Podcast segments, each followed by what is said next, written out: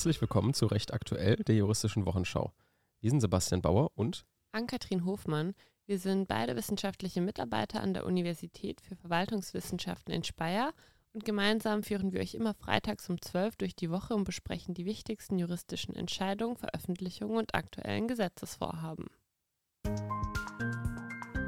Heute, dem 26. Januar, unter anderem mit BGH zu den verkehrsrechtlichen Anforderungen beim Passieren eines Müllfahrzeugs, NPD-Parteifinanzierung und unzulässige Strafzettelpauschalen. Kurznachrichten. Politiker Halember wieder auf freiem Fuß. Der AfD-Politiker Daniel Halember befindet sich seit dem 9. Januar wieder auf freiem Fuß. Gegen Halember wird wegen des Verdachts auf Volksverhetzung und des Verwendens von Kennzeichen verfassungsfeindlicher Organisationen ermittelt. Seit Ende Oktober befand sich der Politiker wegen Verdunklungsgefahr in Untersuchungshaft. Halember wurde unmittelbar vor der konstituierenden Sitzung des neu gewählten Bayerischen Landtags festgenommen und seine Immunität noch in dieser Sitzung aufgehoben. USA lässt erstmalig Todesstrafe per Stickstoffeinatmung zu. Gegen Eugene Smith soll in der Nacht zum Freitag die Todesstrafe vollstreckt werden. Dies wurde bereits 2022 versucht, damals sollte der Tod durch Giftspritze eintreten. Nachdem es damals jedoch nicht gelang, Smith einen Zugang für die Spritze zu legen, wurde der Versuch abgebrochen. Nun soll die Todesstrafe mittels Stickstoffhypoxie vollstreckt werden. Bei dieser Methode wird so lange Stickstoff durch eine Maske eingeatmet, bis es zu einem Sauerstoffmangel kommt, der schließlich zum Tod führt. Diese Methode wurde in den USA noch nicht angewendet und ist wissenschaftlich wenig belegt, insbesondere was die Folgen des Einatmens von Stickstoff sind. Smiths Anwälte hatten argumentiert, dass der Verurteilte zu einer Art Testkandidat für eine neue Hinrichtungsmethode würde und noch viel zu viele Fragen offen seien. Der Supreme Court bestätigte nun das Urteil des Berufungsgerichts, das diese Vorbehalte zurückwies.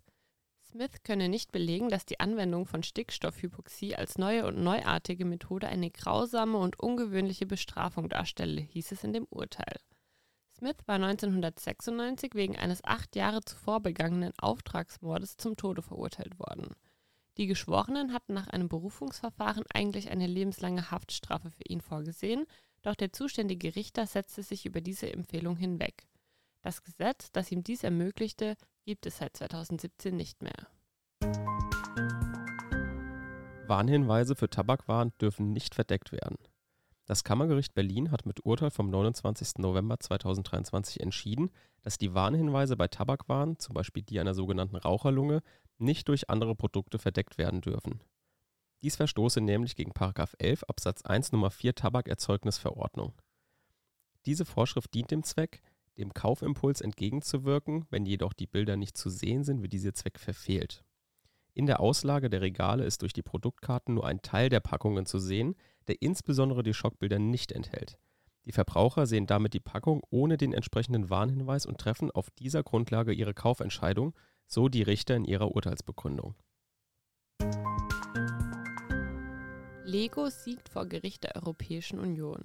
Im Streit um einen Spielbaustein mit vier Noppen in der Mitte behält Lego weiterhin seinen Designschutz. Seit 2010 ist dieser Spielbaustein von Lego in der Europäischen Union als Geschmacksmuster geschützt. Im Jahr 2019 erklärte das Amt der Europäischen Union für geistiges Eigentum auf Antrag der deutschen Gesellschaft Delta Sport Handelskontor diesen Schutz für den Lego-Stein für nichtig. Alle Erscheinungsmerkmale des Lego-Steins seien ausschließlich durch dessen technische Funktion bedingt. Diese bestehe darin, den Zusammenbau mit anderen Steinen und die Zerlegung zu ermöglichen. Im Jahr 2021 hob das Gericht die Entscheidung des Amtes der Europäischen Union für geistiges Eigentum jedoch auf. Das Amt erließ daraufhin eine neue Entscheidung, mit der der Antrag von Delta Sport Handelskonto auf Nichtigerklärung zurückgewiesen wurde. Daraufhin hat der Lego-Konkurrent Delta Sport Handelskonto 2021 Klage beim Gericht der Europäischen Union erhoben und beantragt, diese neue Entscheidung des Amtes der Europäischen Union für geistiges Eigentum aufzuheben. Diese Klage wurde nun abgewiesen. Delta Sport Handelskonto habe keine Nachweise dafür beigebracht, dass das Geschmacksmuster des Lego-Spielsteins bestimmte Voraussetzungen für die Inanspruchnahme der Ausnahme zum Schutz modularer Systeme, nämlich Neuheit und Eigenart, nicht erfüllt. Der Schutz des Geschmacksmusters sei deshalb weiterhin gültig, so das Gericht der Europäischen Union. Rechtsprechung. Vorsicht beim Passieren eines Müllfahrzeugs. Auch derjenige, der an einem Müllabfuhrfahrzeug vorbeifährt, das erkennbar im Einsatz ist, muss sein Fahrverhalten entsprechend einrichten und mit angepasster Geschwindigkeit fahren. Dies entschied nun der BGH. Eine Mitarbeiterin der Klägerin fuhr mit deren Fahrzeug aus der Gegenrichtung kommt an einem Müllabfuhrfahrzeug des Beklagten vorbei, das mit laufendem Motor, laufender Trommel, Schüttung und eingeschalteten gelben Rundumleuchten sowie Warnblinkanlage in der Straße stand. Dabei kam es zu einer Kollision des klägerischen Fahrzeugs mit einem Müllcontainer, den ein Angestellter des Beklagten hinter dem Müllabfuhrfahrzeug quer über die Straße schob. Die Klägerin beantragte daraufhin Schadensersatz. In erster Instanz wurde ihr dieser zwar zugesprochen, jedoch unter Zugrundelegung einer Haftungsquote von 50 zu 50. Hiergegen legte die Klägerin Berufung ein, woraufhin das Urteil des Landgerichts teilweise abgeändert und eine Haftungsquote von 75 für den Beklagten zu 25 für die Klägerin zugrunde gelegt wurde. Dabei ging das Oberlandesgericht davon aus, dass der Fahrerin des Pkw kein Verstoß gegen die Straßenverkehrsordnung anzulasten sei. Hiergegen legte nun der Beklagte Revision ein, die Erfolg hat. Der Klägerin steht gegen den Beklagten als Halter des Müllabfuhrfahrzeugs ein Schadensersatzanspruch aus 7 StVG zu, da das Fahrzeug der Klägerin bei dem Betrieb des Müllabfuhrfahrzeugs beschädigt worden ist. Die Gefahr, die von einer gerade entleerten Mülltonne auf der Straße für andere Verkehrsteilnehmer ausgeht, ist dem Betrieb des Müllabfuhrfahrzeugs dabei zuzurechnen. Bei der Entscheidung über die Haftungsverteilung habe das Berufungsgericht zu Recht dem Müllwerker einen schuldhaften Verstoß gegen 1 Absatz 2 StVO vorgeworfen, weil er hinter dem Müllabfuhrfahrzeug einen Müllcontainer quer über die Straße schob, ohne auf den Verkehr und das Fahrzeug der Klägerin zu achten, welches für ihn, hätte er den Müllcontainer nicht vor sich hergeschoben, sondern hinter sich hergezogen, erkennbar gewesen wäre. Allerdings ist entgegen der Ansicht des Berufungsgerichts auch der Mitarbeiterin der Klägerin als Fahrerin des Pkw ein Verstoß gegen die Straßenverkehrsordnung vorzuwerfen. Das Hauptaugenmerk der mit dem Holen, Entleeren und Zurückbringen von Müllcontainern befassten Müllwerker ist auf ihre Arbeit gerichtet, die sie überwiegend auf der Straße und effizient, das heißt in möglichst kurzer Zeit und auf möglichst kurzen Wegen zu erledigen haben. Wer an einem Müllabfuhrfahrzeug vorbeifährt, das erkennbar im Einsatz ist, darf daher nicht uneingeschränkt auf ein verkehrsgerechtes Verhalten der Müllwerker vertrauen. Er muss damit rechnen, dass Müllwerker plötzlich vor oder hinter dem Müllabfuhrfahrzeug hervortreten und unachtsam einige Schritte weiter in den Verkehrsraum tun, bevor sie sich über den Verkehr vergewissern.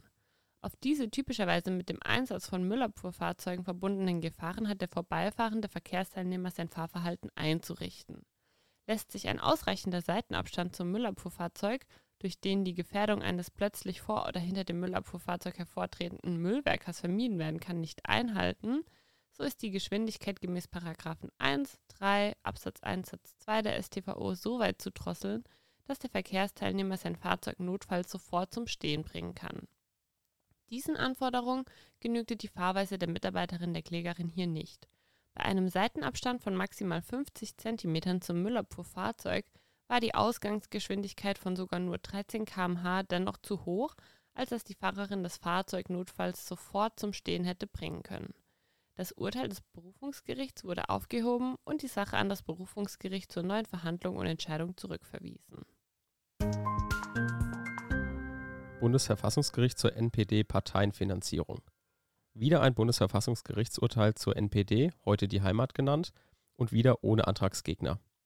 Auch dieser Urteilsverkündung blieb die Heimat fern mit der Begründung, sie beteilige sich nicht an einer Justizsimulation, bei der ein Exempel an einer volkstreuen Partei statuiert wird. Nach der Entscheidung im Jahr 2017, in welcher das Bundesverfassungsgericht die NPD für verfassungswidrig, jedoch zu unbedeutend eingestuft hat, um einen Umsturz der freiheitlichen demokratischen Grundordnung herbeizuführen, beruht dieses Urteil auf einem neu eingeführten Absatz im Grundgesetz. In der Folge des Urteils von 2017 wurde Artikel 21 Absatz 3 Grundgesetz eingeführt. Damit soll eine Lücke geschlossen werden, die seit 2017 bestehe. Denn wenn eine Partei die oben genannte Potentialität fehlt, wird eine Partei, die zwar verfassungswidrig ist, aber dennoch nicht verboten werden kann, weiter vom Staat finanziert. Daher ordnet Artikel 21 Absatz 3 Grundgesetz an, dass Parteien, die nach ihren Zielen oder dem Verhalten ihrer Anhänger darauf ausgerichtet sind, die freiheitliche demokratische Grundordnung zu beeinträchtigen oder zu beseitigen oder den Bestand der Bundesrepublik Deutschland zu gefährden, von staatlicher Finanzierung ausgeschlossen sind.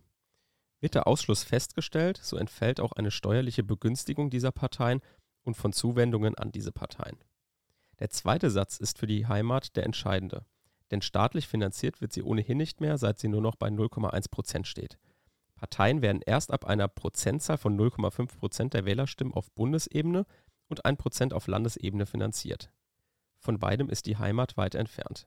Doch ersparte sie sich im Jahr 2020 und 2021 200.000 Euro durch Erbschaften, da Parteien steuerlich begünstigt werden. Seit Dienstag ist damit Schluss. Das Bundesverfassungsgericht entschied, dass die Partei Die Heimat für die Dauer von sechs Jahren von der staatlichen Finanzierung nach 18 Parteiengesetz ausgeschlossen ist. Die Voraussetzungen eines Finanzierungsausschlusses gemäß Artikel 21 Absatz 3 Satz 1 Grundgesetz liegen vor. Die Partei Die Heimat missachtet die freiheitliche demokratische Grundordnung und ist nach ihren Zielen und dem Verhalten ihrer Mitglieder und Anhänger auf deren Beseitigung ausgerichtet. Sie zielt auf eine Ersetzung der bestehenden Verfassungsordnung durch einen an der ethnischen Volksgemeinschaft ausgerichteten autoritären Staat. Ihr politisches Konzept missachtet die Menschenwürde aller, die der ethnischen Volksgemeinschaft nicht angehören und ist zudem mit dem Demokratieprinzip unvereinbar dass die Partei Die Heimat auf die Beseitigung der freiheitlichen demokratischen Grundordnung ausgerichtet ist, wird insbesondere durch die Organisationsstruktur, ihre regelmäßige Teilnahme an Wahlen und sonstigen Aktivitäten sowie durch ihre Vernetzung mit nationalen und internationalen Akteuren des Rechtsradikalismus belegt, so in der Begründung des Bundesverfassungsgerichts. Strafzettelpauschalen von Autovermietungen sind unzulässig. Autovermieter dürfen für die Bearbeitung von Verkehrs- und Parkbußen nicht ausnahmslos eine Pauschalgebühr von 40 Euro in Rechnung stellen. Das hat das Landgericht Frankfurt am Main nach einer Klage des Verbraucherzentrale Bundesverbands gegen die Herz Autovermietung GmbH entschieden. Die Herz Autovermietung GmbH bietet auf ihrer deutschsprachigen Internetseite Mietwagen in Deutschland und im Ausland an. Sie verwendet dafür unterschiedliche Mietwagenbedingungen die auch Bearbeitungsgebühren im Fall von Park- oder Verkehrsbußen unterschiedlich regeln. So wird etwa für Parkverstöße in Deutschland pro Bußgeld eine Bearbeitungsgebühr von 29,75 Euro erhoben. Ausgenommen hiervon sind aber solche Fälle, in denen das Bußgeld unberechtigt war, den Fahrer kein Verschulden trifft oder der entstandene Schaden wesentlich geringer ist als die Gebühr. Wird über die gleiche Website ein Mietwagen in Barcelona gebucht, wird dagegen ohne Ausnahme eine Gebühr in Höhe von 40 Euro pro Park- oder Verkehrsbuße erhoben. Das Landgericht Frankfurt am Main schloss sich in seinem Urteil der Auffassung des Verbraucherzentrale Bundesverbands an, dass die ausnahmslose Pauschale unzulässig ist. Für die Anmietung eines Fahrzeugs auf der deutschsprachigen Internetseite des Unternehmens sei deutsches Recht anzuwenden. Damit sei die entsprechende uneingeschränkte Gebührenklausel nicht vereinbar. Entgegen der gesetzlichen Regelung verwehre sie dem Kunden den Nachweis, dass kein oder ein geringer Schaden entstanden sei. Das Urteil ist noch nicht rechtskräftig. Die Herz Auto Vermietung GmbH hat gegen das Urteil Berufung eingelegt. In einem Parallelverfahren gegen die Six GmbH Co. Autovermietung KG hat das Landgericht München im Oktober 2023 eine ähnliche Klausel als zulässig erachtet. In diesem Verfahren hat der Verbraucherzentrale Bundesverband jedoch Berufung eingelegt. Gesetzgebung. Bundestag beschließt Gesetz für schnellere Einbürgerung. Eine Reform des Staatsangehörigkeitsrechts beschloss der Bundestag am Freitag vergangener Woche. Damit ist es möglich, bereits nach fünf Jahren statt vorher acht Jahren einen deutschen Pass zu bekommen. Die Führung einer weiteren Staatsbürgerschaft ist daneben ebenfalls möglich. Bei besonderer Integrationsleistung ist zudem eine Einbürgerung nach drei Jahren möglich. Rückführungsverbesserungsgesetz der Bundestag stimmt für das Rückführungsverbesserungsgesetz. Damit sollen Abschiebungen vereinfacht möglich sein und rechtliche Hürden gerade bei Aufgreifen der abgelehnten Asylbewerber erleichtert werden. So war es vorher nicht möglich, bei Nichtantreffen des Abgelehnten weitere Räume in Asyleinrichtungen zu durchsuchen. Beispielsweise wird auch der Ausreisegewahrsam von 10 auf 28 Tage verlängert und eine Abschiebung aus der Haft ohne Ankündigung möglich sein. Insgesamt umfasst das Gesetz 40 Einzelmaßnahmen. Kurioses Urteil der Woche. Vetter Anwalt in einer rechtlichen Auseinandersetzung kann erlaubt sein. Eine Anwältin bezeichnete in einem familienrechtlichen Verfahren einen Kollegen als fetter Anwalt und Rumpelstilzchen. Dies jedoch nicht in der Verhandlung selbst, sondern im Nachgang auf ihrer Website. Daraufhin verklagte sie der Kollege auf Unterlassung. Amtsgericht und Landgericht wiesen das Vorbringen der Beklagten zurück und gaben der Unterlassung statt. Hiergegen ging sie im Wege der Verfassungsbeschwerde vor.